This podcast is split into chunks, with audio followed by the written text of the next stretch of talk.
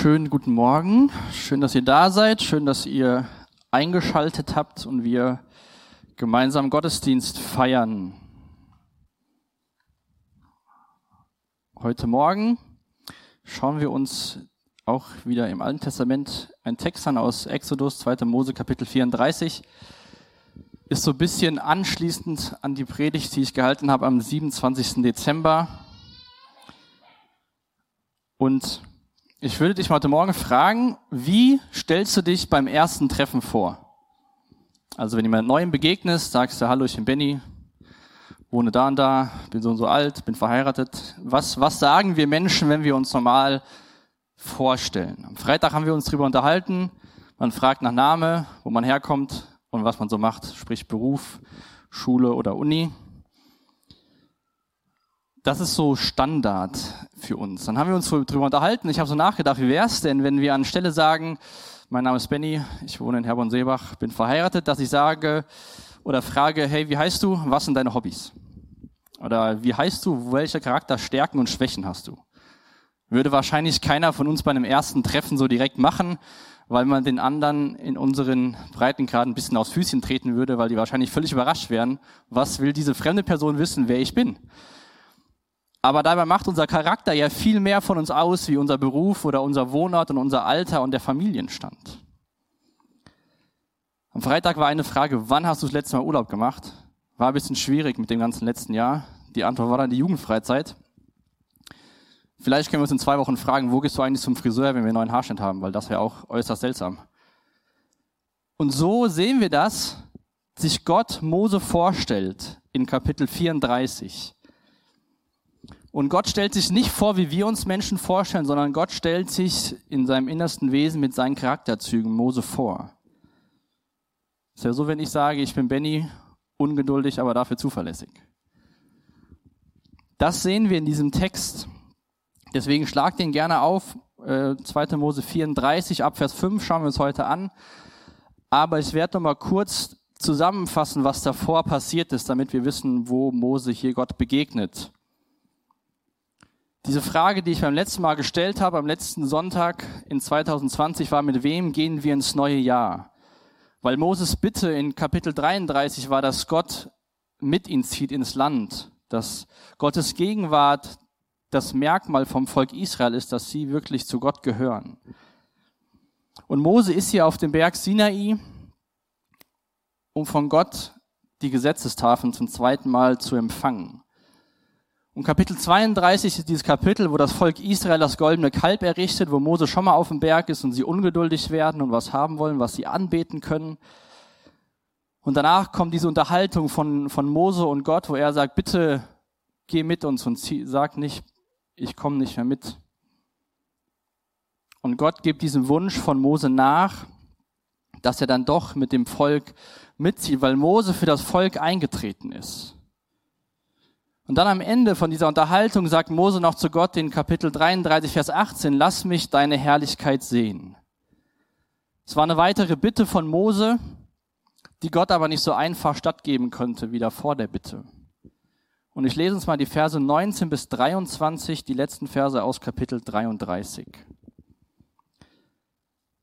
Der Herr gab zur Antwort, ich werde in meiner ganzen Heiligkeit und Schönheit an dir vorüberziehen und meinen Namen der Herr vor dir ausrufen. Ich bin derjenige, der Gnade erweist, wem er Gnade erweisen will, und der Erbarmen zeigt, wem er Erbarmen zeigen will. Der Herr fügte hinzu, mein Gesicht darfst du nicht sehen, denn niemand, der mir ins Gesicht sieht, bleibt am Leben. Du kannst dich hierher auf den Felsen neben mir stellen, fuhr der Herr fort. Wenn meine Herrlichkeit an dir vorüberzieht, werde ich dich in eine Felsbalte stellen und meine Hand schützend über dich halten, bis ich vorbeigegangen bin. Dann werde ich meine Hand wegnehmen und du kannst mir nachschauen. Aber mein Gesicht darf niemand sehen. Mose hat diesen Wunsch, die Herrlichkeit Gottes zu sehen, ihn besser kennenzulernen. Und Gott sagt, so einfach ist das nicht. Das ist nicht so möglich. Denn wer mein Gesicht sieht, muss sterben. Der kann nicht am Leben bleiben. Und so gibt Gott dem Mose Anweisungen, wie es trotzdem dazu kommen kann, schützt ihn, sagt, stell dich in die Felsspalte, ich schütze dich mit meiner Hand und dann kannst du mich noch von hinten sehen. Mose bekommt dann noch einen Auftrag von Gott, zwei neue steinerne Tafeln mitzubringen, auf den Berg zu kommen. Und niemand außer Mose dürfte, durfte auf dem Berg sein, geschweige denn unten an der, am Fuße des Berges, weil sich Gott in seiner Herrlichkeit und Heiligkeit dort oben auf diesem Berg zeigen wird. Mose befolgt das alles. Und dann lesen wir in Vers 5, Kapitel 34, da kam der Herr in einer Wolke auf den Berggipfel herab, trat neben Mose und offenbarte sich mit seinem Namen der Herr. Gott kommt herab auf diesen Berggipfel, wo Mose auf ihn wartet und offenbart sich Mose. Und diese nächsten Verse, Verse 6 und 7, da offenbart Gott seinen Charakter Mose gegenüber und damit auch der Menschheit. Und diese Verse werden auch durch die Bibel immer wieder zitiert und aufgegriffen. Zum Beispiel Vers, äh, Psalm 25, Vers 6 und auch viele weitere Verse. Da lesen wir, denk an dein großes Erbarmen, Herr, an deine reiche Gnade, die du seit jeher erwiesen hast. Diese Charakterzüge, die Gott hier über sein Wesen offenbart, sind so wichtig für uns, wenn wir die Bibel Gott verstehen und besser kennenlernen wollen. In den letzten Jahren habe ich ganz neue Begeisterung für diese ersten Bücher der Bibel bekommen, weil ich glaube, dass wir darin eine Vorstellung von Gott persönlich bekommen, wer er ist und wie er mit den Menschen handelt und das so wichtig ist für unser Verständnis von der gesamten Bibel. Dass es eine zusammenhängende Geschichte ist, die in Genesis anfängt und in der Offenbarung endet. Seit Beginn versucht Gott wieder diesen Zustand des Paradieses herzustellen, Menschen zu retten und das zeigt er auch hier in der Art und Weise, wie er sich Mose offenbart. Und ich lese uns mal diese beiden Verse 6 und 7.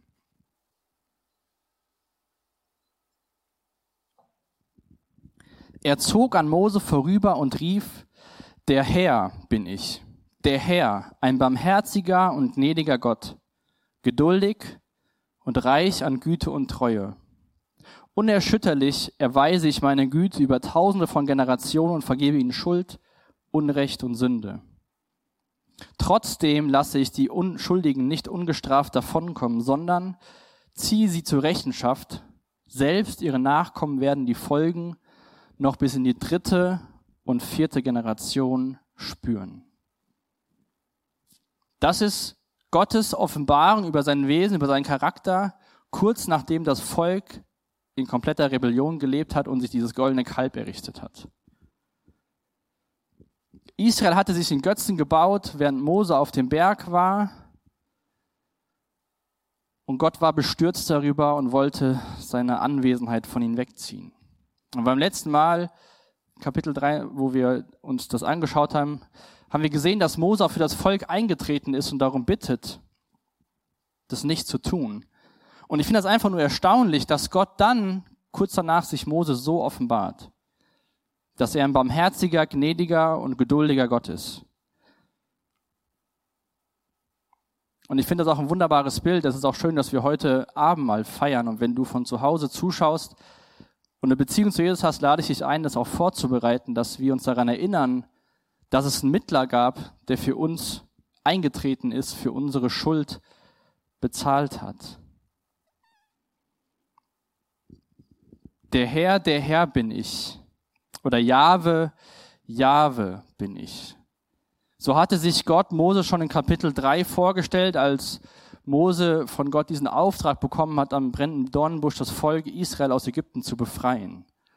Und so stellt er sich ihm hier auch wieder vor.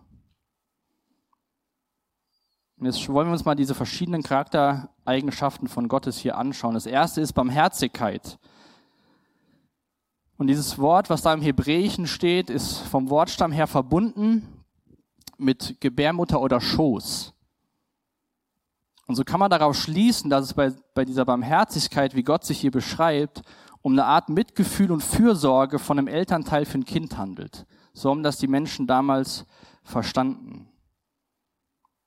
Und das sehen wir im Alten Testament circa 99 Mal Und 80 Prozent davon bezieht das Gott auf sich und 20 Prozent ist es in Bezug auf Menschen zu sehen. Dieser barmherzige Gott. Man könnte es auch als Gottes Reaktion beschreiben, wenn das Volk zu ihm um Hilfe ausruft. Als Beispiel habe ich mal Nehemiah 9, die Verse 27 oder den Vers 27. Da sehen wir das auch, dass das Volk um Hilfe ruft und Gott sein Erbarmen zeigt oder Barmherzigkeit. Du gabst sie in die Hand ihrer Bedränger, die sie bedrängten. Und zur Zeit ihrer Bedrängnis schrien sie zu dir und du hörtest vom Himmel her. Und nach deinem großen Erbarmen gabst du ihnen Retter, die sie retteten aus der Hand ihrer Bedränger. Gott erweist sich als barmherzig, wenn das Volk um Hilfe ruft. Wir sehen aber auch in der Geschichte von dem Volk Israel, dass wenn es hartnäckig ist und sich ablehnt, dass Gott sie demütigt und dass sie auch davon die Folgen tragen müssen. Und dieses erste Wort, diese erste Eigenschaft, die Gott hier über sich offenbart, ist schon auch ein emotionales Wort, was verbunden ist von Gottes Liebe zu seinen Menschen, zu dem Volk. Auch in Jeremia Vers 3, Kapitel 30, Vers 18 sehen wir, dass Gott sich dem Volk erbarmen will. Das sehen wir in vielen anderen Stellen. Ich habe nur mal kategorisch ein paar rausgegriffen. Dass Gott sie wieder befreien will. In Joel Kapitel 2, Vers 13 lesen wir davon, dass eine Antwort auf Gottes Barmherzigkeit Umkehr ist. Da lesen wir, und zerreißt euer Herz nicht eure Kleider und kehrt um zu eurem Gott, denn er ist gnädig und barmherzig, langsam zum Zorn und groß an Gnade. Da werden auch diese Verse wieder aufgegriffen aus Exodus. Nutznießer von Barmherzigkeit sind meistens schwächere Personen von demjenigen, der Barmherzigkeit zeigt. Wie auch bei Eltern und Kindern. Und wir sehen diese Barmherzigkeit auch im Neuen Testament in der Person von Jesus Christus, dass er barmherzig mit den Menschen ist, denen er begegnet. Als Beispiel Markus 1, die Verse 40 bis 41. Einmal kam ein Aussätziger, Aussätziger zu Jesus, warf sich vor ihm auf die Knie und flehte ihn an, wenn du willst, kannst du mich rein machen. Von tiefem Mitleid ergriffen, von Barmherzigkeit ergriffen, streckte Jesus seine Hand aus, berührte ihn und sagte, ich will es, sei rein. Also ist diese Barmherzigkeit Gottes Antwort auf die Schmerzen, auf den Schmerz des Volkes. Und dass wenn wir ausrufen, um Hilfe bitten, Schuld bekennen, dann dürfen wir gewiss sein, dass er seine Barmherzigkeit erweisen wird. Und dass er Vergebung schenkt für Menschen, die umkehren. Das zweite Wort, was wir hier über Gott lernen, ist gnädig oder Gnade. Gnade gibt Menschen etwas, was sie nicht verdient haben. Das können wir uns nicht erarbeiten. Gerade im Gottesdienst hört man viel von Gnade, Gnade. Und manchmal verstehen wir Christen selbst mal nicht, was Gnade bedeutet, weil wir uns dann wieder so einen Zettel machen, sagen, Gott, das habe ich gemacht, jetzt musst du aber. Gnade ist etwas, was wir uns nicht erarbeiten können. Und so wie Gott gnädig mit Menschen ist und wir auch gnädig mit unseren Mitmenschen sein sollten, braucht es, um gnädig zu sein, einen großzügigen Charakter. Wohlwollend dem anderen gegenüber gesinnt. Und das sehen wir auch bei Gott durch die Geschichte der Bibel. Gerade auch mit dem Volk Israel. Und auch da sehen wir, dass dieser Wortstamm auch an anderen Stellen benutzt wird, zum Beispiel auch im Buch Esther, wenn sie zu dem König geht und sagt, wenn ich bei dir Gunst, wenn ich bei dir Gnade gefunden habe, dann sorg dafür, dass der schriftliche Befehl aufgehoben wird, dass mein Volk nicht umkommt. Esther ist auch auf die, auf das, auf das Geschenk, auf das nicht verdiente von dem König angewiesen. Als Jakob sich mit seinem Bruder Esau versöhnt, in Genesis Kapitel 33 sehen wir das auch, dann sagt Jakob auch, wenn ich Gunst, wenn ich, wenn du mir wohlgesinnt bist, dann lass uns die Beziehung wiederherstellen. Auch Jakob wusste, dass er es nicht verdient hat, von seinem Bruder wieder so angenommen zu werden, sondern er bittet ihn um Gefallen.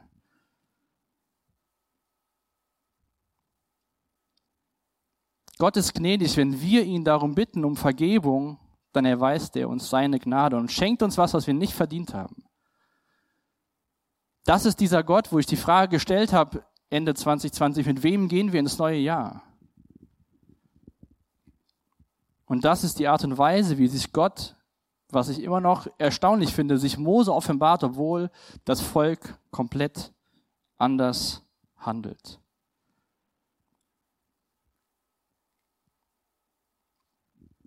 Und ich glaube, deswegen sind solche Verse für uns auch wichtig, wenn wir, wie gesagt, die, die Gottes Wort, die Bibel verstehen wollen und sehen, wie Gott Geschichte schreibt.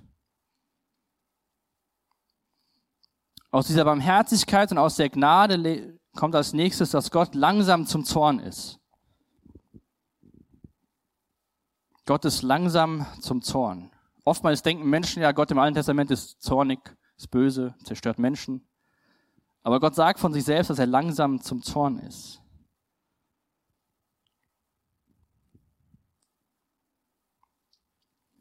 Und hier steht, im Hebräischen stehen hier zwei Wörter. Ich kann die nicht so ganz gut aussprechen, Erik und Apayim, wenn ich es richtig gesagt habe. Es bedeutet aber, dass die Nase heiß wird oder rot wird. Das war so eine Redewendung, die besagt, wenn jemand zornig geworden ist. Das gleiche steht zum Beispiel in Genesis Kapitel 39, wo Potiphas Frau Josef verführen will. Josef rennt weg. Die Frau geht zu Potiphar, erzählt eine ganz andere Geschichte. Und dann lesen wir in Vers 19, dass Potiphar, dass ihn der Zorn packte, dass seine Nase rot wurde. Wenn jetzt die Geschichte von Potiphas Frau stimmen würde, dass Jesus, äh, Jesus, Josef sie verführen wollte, könnten wir, glaube ich, sagen, der Zorn von dem Ehemann wäre gerechtfertigt gewesen gegenüber von Josef, weil er seiner Frau was machen wollte.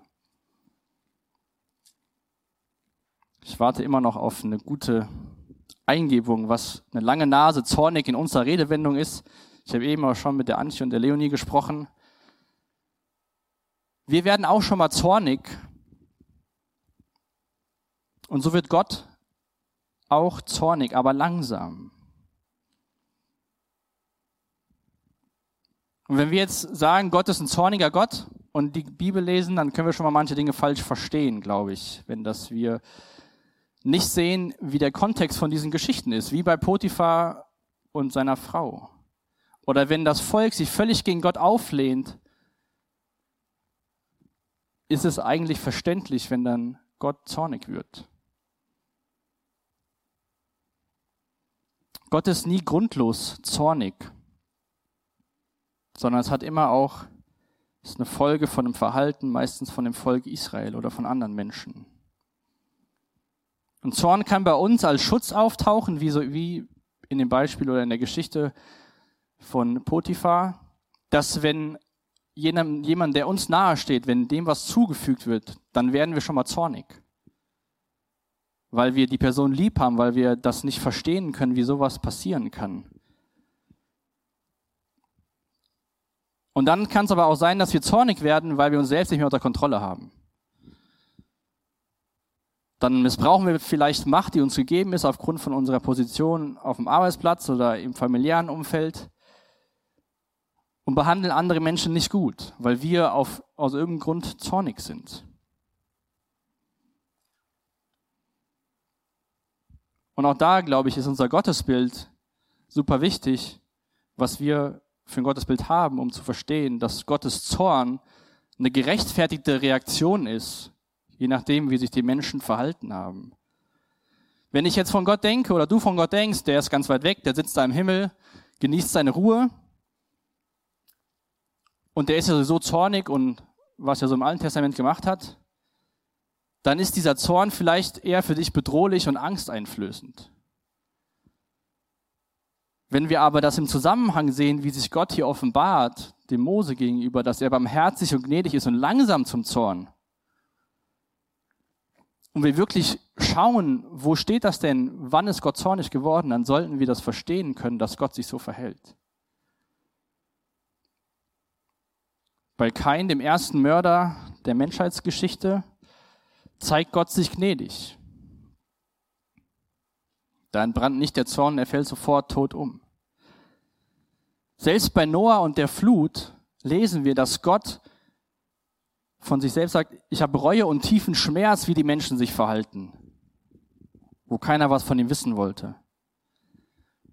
Das erste Mal, dass wir lesen, dass Gott zornig ist, ist auch in der Geschichte in Exodus Kapitel 3, wo Mose sich weigert, den Auftrag Gottes anzunehmen, das Volk zu befreien.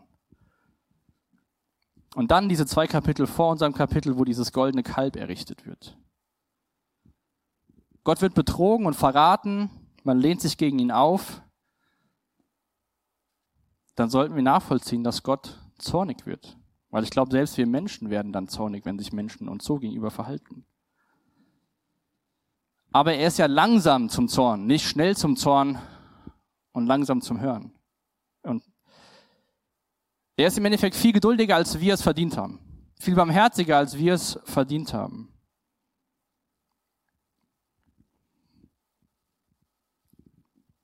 Und auch da wieder, wenn wir Menschen umkehren, wenn wir Schuld bekennen, wenn wir uns zu ihm ausrichten, dann ist er gnädig, barmherzig und treu. Im Neuen Testament, im Römerbrief, Kapitel 1, Abvers 18, sehen wir auch, wie Gottes Zorn über die Gottlosigkeit kommen wird. Und ich, ich würde jetzt sagen, Gottes Eigenschaften sind gnädig, barmherzig, er ist geduldig. Und je nachdem, wie wir Menschen uns verhalten, ist er auch zornig. Aber das ist nicht so eine andauernde Eigenschaft von Gottes, dass er ständig zornig ist und guckt, wo kann ich meinen Zorn ausschütten. Römer 5, Verse 6 bis 11, wenn ihr Notizen macht, könnt ihr euch aufschreiben.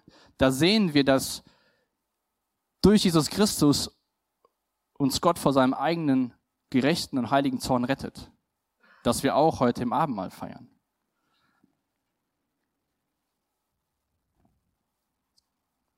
Gott ist nicht dauerhaft zornig, aber es kann passieren, dass aufgrund von dem Verhalten von uns Menschen Gottes Zorn hervorgerufen wird.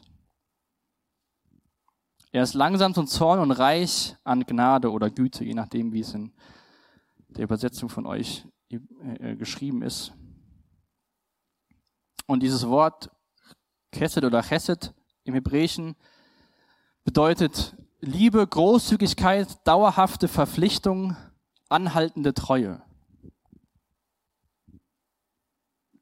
Und dieses Wort wird auch gebraucht bei einer Geschichte, die uns noch geläufig sein sollte, bei Ruth mit ihrer Schwiegermutter.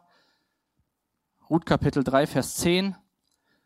Da sagt Naomi zu ihrer Schwiegertochter, dass sie ihr die letzte Treue oder dieses Wort, was auch hier in Exodus steht, Kesset, erwiesen hat, weil sie mit ihr geht und sich nicht abwendet.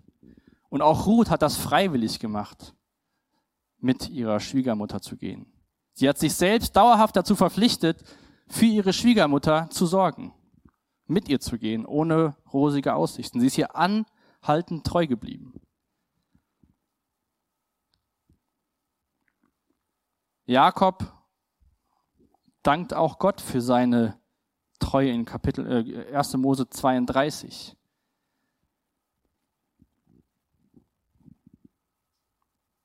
Eine dauerhafte Verpflichtung, die Gott hier beschreibt von sich selbst, uns Menschen gegenüber. Psalm 136, wer den kennt von euch, jede zweite Zeile lesen wir, ja ewig wert seine Güte. Ewig wert seine dauerhafte Verpflichtung seine Liebe und Großzügigkeit. Könnt ihr sehr gerne mal heute Nachmittag oder auch die nächste Woche morgens durchlesen. Dank dem Herrn, denn er ist freundlich, ja ewig wert seine Güte. Dank dem Herrn aller Herren, denn ewig gewährt seine Güte. Was machen wir, wenn wir als Jesus-Bekenner, als Christen diese Güte Gottes erfahren haben? Wie gehen wir da mit anderen Menschen um? Wie können wir das an andere Menschen weitergeben? Dass sie sagen und das anwenden, was Gott von sich selbst hier sagt, weil wir lesen im Neuen Testament, dass Gott uns seinem Sohn ähnlicher machen werden will. Sollten wir auch diese Großzügigkeit, gerade diese, diese, dieser Erklärung auch dauerhafte Verpflichtung. Wir leben in einer Zeit, da verpflichtet man sich nicht mehr gern. Ja, so Chapel Groups sind ja ganz gut, aber zweimal im Monat, meine Güte. Ich überlege mir es mal und das heißt meistens dann so eher nicht. Auch da ist es gut, wenn wir uns verpflichten, in geistlicher Gemeinschaft gegenüber anderen Geschwistern im Austausch bleiben, voneinander lernen, einander Sünden bekennen, uns daran erinnern, wer Gott ist und was er in unserem Leben tun will. Wir dürfen das tun, weil es ein Wesensmerkmal von Gottes Charakter ist, nicht weil wir darauf bestehen dürfen, weil wir Menschen so toll sind. Als letztes beschreibt er sich mit dem Wort Treue. Gerade diese Worte Gnade und Treue sehen wir öfter auch im Zusammenhang, dass die in einem äh, Satz geschrieben werden in der Bibel. Und Treue bedeutet auch dieses Zuverlässigkeit und Sicherheit. Auf Gott kann man sich verlassen. Ich weiß nicht, wie viele Sicherheiten dir letztes Jahr entflohen sind. Der Job war vielleicht nicht mehr sicher, das Einkommen war nicht mehr sicher, die nächste Woche war nicht mehr sicher. Gott ist zuverlässig. Was Gott sagt, hält er ein. Das war auch damals für das Volk etwas, was die Nationen um Israel, um Israel herum nicht kannten. Da gab es keinen Gott, auf den man sich verlassen konnte, der zuverlässig war, wo man wusste, wie Gott handelt, sondern die Götter haben alle so willkürlich gehandelt. Wir brauchen keine Angst haben zu wissen, ja, was wird denn Gott jetzt nächste Woche machen? Wenn wir ihn kennen, ihn kennenlernen und besser verstehen, dann wissen wir, wie Gott handeln wird. Was Gott in seinem Wort über sich selbst offenbart, an das wird er sich auch halten. Und wir sehen auch in den Versen, das kann positive Resultate mit sich führen, aber auch für uns Menschen negative, wenn wir uns dieser Gnade und Güte verweigern. Gott steht zu seinem Wort. Und dieses Wort, zu dem er steht, steht auch in Vers 7. Unerschütterlich erweise ich meine Güte über tausende von Generationen und vergebe ihnen Schuld, Unrecht und Sünde. Punkt. Da können wir jetzt aufhören und dann ist für alle, haben alle ein gutes Gefühl und können nach Hause gehen. Darum geht's aber nicht, denn Gott will, dass wir verstehen, wer er ist und wer wir Menschen sind. Denn er schreibt weiter, trotzdem lasse ich die Schuldigen nicht ungestraft davonkommen, sondern zieht sie zur Rechenschaft. Selbst ihre Nachkommen werden die Folgen noch bis in die dritte und vierte Generation spüren.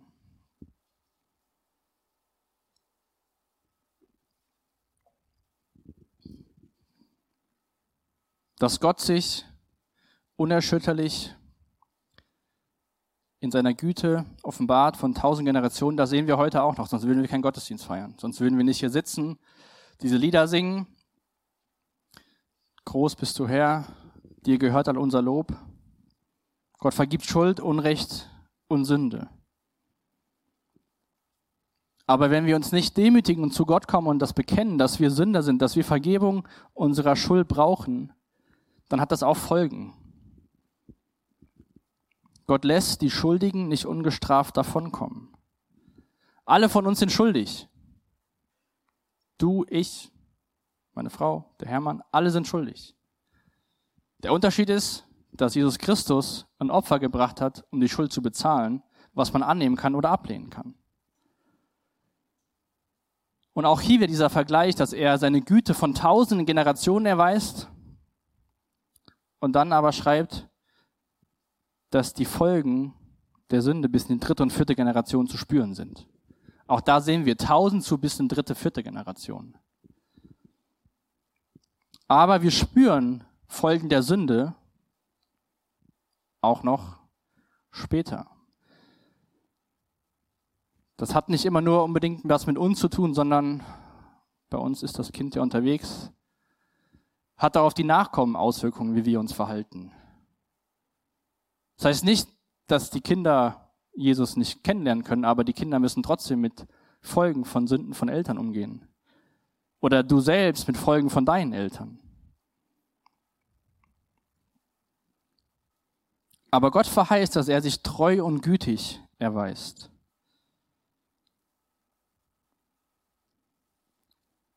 Was macht Mose jetzt mit dieser Gottesoffenbarung? In Vers 8 lesen wir die Reaktion von Mose. Sofort warf sich Mose zu Boden und betete den Herrn an. Der Wunsch von Mose war, dass er Gottes Herrlichkeit sehen kann. Gott hat ihm gesagt, so einfach ist das nicht. Du musst, kannst mich nicht sehen. Du kannst dich da in die Felsspalte stellen. Ich halte meine Hand über sich und wenn ich vorbeigegangen bin, dann kannst du noch so ein bisschen erhaschen. Aber ich weiß nicht, was Mose gedacht hat. Ich habe nur beim, beim Studieren von dem Text überlegt, Mose wollte vielleicht Gottes Angesicht sehen, aber diese Eigenschaften, die Gott über sich offenbart, ist das nicht die eigentliche Herrlichkeit Gottes, die Mose gesehen hat? War nicht das Wunder, das das Wunderbarste, was Mose zu der Zeit hören konnte, als einem Anführer von einem Volk, was sich gerade aufgelehnt hat, was Götzen gebaut hat? Und dann Mose hört von Gott, ich bin langsam zum Zorn, gnädig und barmherzig. Was ist deine Reaktion, wenn Gott zu dir redet, wenn Gott sich dir offenbart? Ich glaube, Mose gibt uns ein ganz gutes Beispiel, wie unsere Reaktion sein sollte, dass wir sofort anbeten.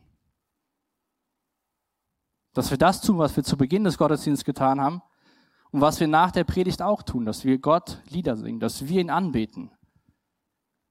Das ist so wichtig, dass wir das am Ende vom Gottesdienst haben als Reaktion auf Gottes Reden. Ob wir jetzt nun die Lieder laut mitsingen, ob wir sitzen und beten. Aber wir sollten darauf reagieren, wenn Gott gesprochen hat, wenn er sich uns offenbart hat.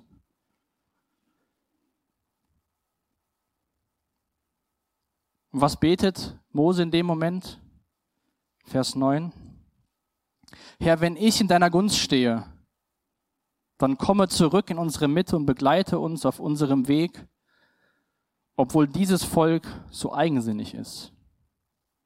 Bitte vergib uns unsere Schuld und Sünde und nimm uns wieder als dein Eigentum an.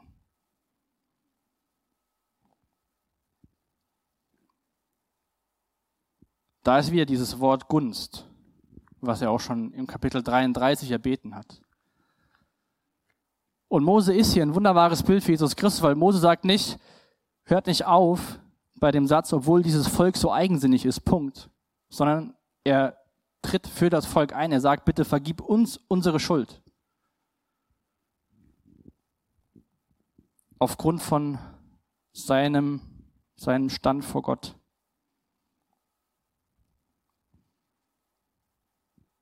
Lass uns wirklich lernen, auf Gottes Wort, auf sein Reden zu reagieren. Ob, wie gesagt, ob das jetzt ein lautes Mitsingen ist ob du das wie Mose machst, dass du zu Boden gehst, auf deine Knie und Gott dafür dankst, was er getan hat. Dass du vielleicht im Stillen vor dich her betest, deine Hände hebst, ob du sitzt. Göttliche Offenbarung und ehrliche Theologie sollten zur Anbetung führen. Und dann bittet Mose, dass er die Schuld von dem Volk vergibt und dass Gott das Volk wieder annimmt als sein Eigentum.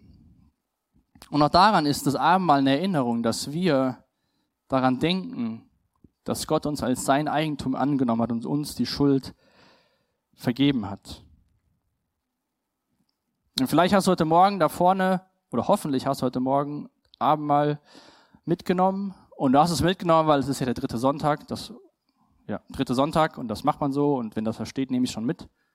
Aber lass uns heute Morgen auch das Abendmahl ganz bewusst feiern und nicht so, ja, das macht man noch nach der Predigt, kommt ein Lied, dann kommt Abendmahl, dann singen wir Lied, dann gehen wir nach Hause.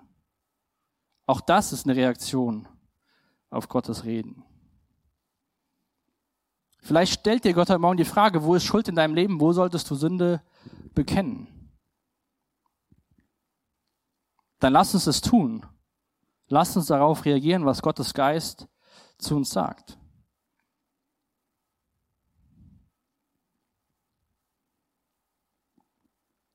Und Mose ist sich dem Zustand von, von seinen Menschen bewusst, dass sie eigensinnig sind. Und er hat gerade von Gott gehört, dass er aber gütig, treu und barmherzig ist. Und das ist so eine Sache, wenn ich die Bibel lese, was mich hoffentlich mein Leben lang zum Erstaunen bringt, dass Gott sich immer wieder so Menschen offenbart und gnädig erweist weil ich weiß, dass ich das nicht bin mit anderen Menschen. Da dauert das wieder viele Begegnungen, dass ich das wieder machen kann. Und da will ich dir persönlich die Frage stellen, wenn du diese Barmherzigkeit noch nicht erfahren hast, warum noch nicht? Bist du zu stolz, dass du das denkst, du kannst dein Leben selbst auf die Reihe kriegen? Bist du vielleicht zu gerecht und sagst, ich bin so ein guter Mensch, ich komme schon in den Himmel, Gott braucht mich, ich wäre ein VIP im Himmel? Gott will das, was er Mose offenbart hat, was er damit der Menschheit offenbart hat, heute immer noch tun. Und ihr könnt gerne mal in Johannes Kapitel 1 aufschlagen, da wollen wir das heute Morgen auch beenden. Da sehen wir, wie Jesus diese Erfüllung von Gottes Offenbarung ist. Wie im Endeffekt Jesus die Herrlichkeit Gottes ist, um die Mose gebeten hat. Ich lese uns die Verse vor aus Johannes 1, 14 bis 18. Er, der das Wort ist, wurde ein Mensch von Fleisch und Blut und lebte unter uns. Wir sahen seine Herrlichkeit, eine Herrlichkeit voller Gnade und Wahrheit. Wie nur er als der einzige Sohn sie besitzt, er, der von dem Vater kommt. Auf ihn wies Johannes die Menschen hin. Er ist es, rief er. Von ihm habe ich gesagt, der, der nach mir kommt, ist größer als ich, denn der, denn er war schon vor mir da. Wir alle haben aus der Fülle seines Reichtums Gnade und immer neu hm, Gnade empfangen. Durch Mose wurde das Gesetz gegeben, aber durch Jesus Christus sind die Gnade und die Wahrheit zu uns gekommen. Niemand hat Gott gesehen, den einzigen Sohn. Der einzige Sohn hat uns ihn offenbart. Er, der selbst Gott ist und an der Seite des Vaters sitzt. Jesus ist diese Offenbarung, diese Herrlichkeit Gottes, von der Mose sich das erbeten hat. Jesus ist die Wunscherfüllung von Mose im Endeffekt. Und dann lesen wir hier, wir haben alle Fülle aus der Fülle seines Reichtums Gnade und immer neu Gnade empfangen. Und das wünsche ich mir echt für dich, dass du das in deinem Leben erfährst. Wir haben gesehen, dass Mose konnte Gott nicht sehen. Mose durfte nur von hinten noch so einen Hauch erhaschen. Und hier in Vers 18 sehen wir, der einzige Sohn hat uns ihn offenbart. Er selbst, er, der selbst Gott ist und an der Seite des Vaters sitzt. In Jesus Christus hat sich Gott der Menschheit offenbart. Menschen konnten Jesus sehen, ins Gesicht sehen, mit ihm reden, ihn sogar berühren und sind nicht gestorben. Die einzigen, die nach einer Begegnung von Jesus mehr tot waren als vorher, waren die Pharisäer, weil sie dachten, sie sind die Besten und Angst hatten um ihre Stellung in Israel.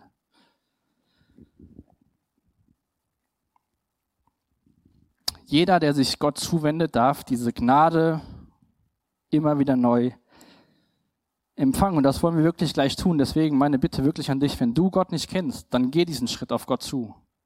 Er steht da mit offenen Armen. Diese Offenbarung aus Exodus 34 das war eine Offenbarung nicht nur an Mose, sondern an die Menschheit, die in, der, die in der Person von Jesus Christus in Erfüllung gegangen ist. Aus der Fülle seines Reichtums empfangen wir Gnade um Gnade. Lasst uns aufstehen, ich will noch mit uns beten und dann haben wir dieses, diese Zeit der Reaktion, der Anbetung auf Gottes Reden. Vater, ich danke dir für diesen Morgen. Ich danke dir für deine Gnade, für deine Güte und Treue. Ich danke dir, dass dein Sohn Mensch geworden ist und ich bitte dich echt für Personen, die hier sitzen oder zu Hause sind, die dich nicht kennen, dass du mit deinem Geist sie anrührst und dass sie einen Schritt auf dich zugehen und sich retten lassen. Und ich bitte für uns alle, die wir so wie Pharisäer vielleicht stolz geworden sind, selbstgerecht, weil wir alles gut wissen und im Gottesdienst sind, dass du uns brichst und dass wir erkennen, was wirklich zählt und dass wir uns auf dich einlassen, auf dein Reden, auf dein Wirken. Und ich bitte dich echt, dass du durch deinen Geist kommst, dass du in diesem Raum in den Übertragungsräumen zu Hause, dass du Freiheit schenkst, Jesus, und dass wir dich in Wahrheit und im Geist anbeten können. Danke dafür. Amen.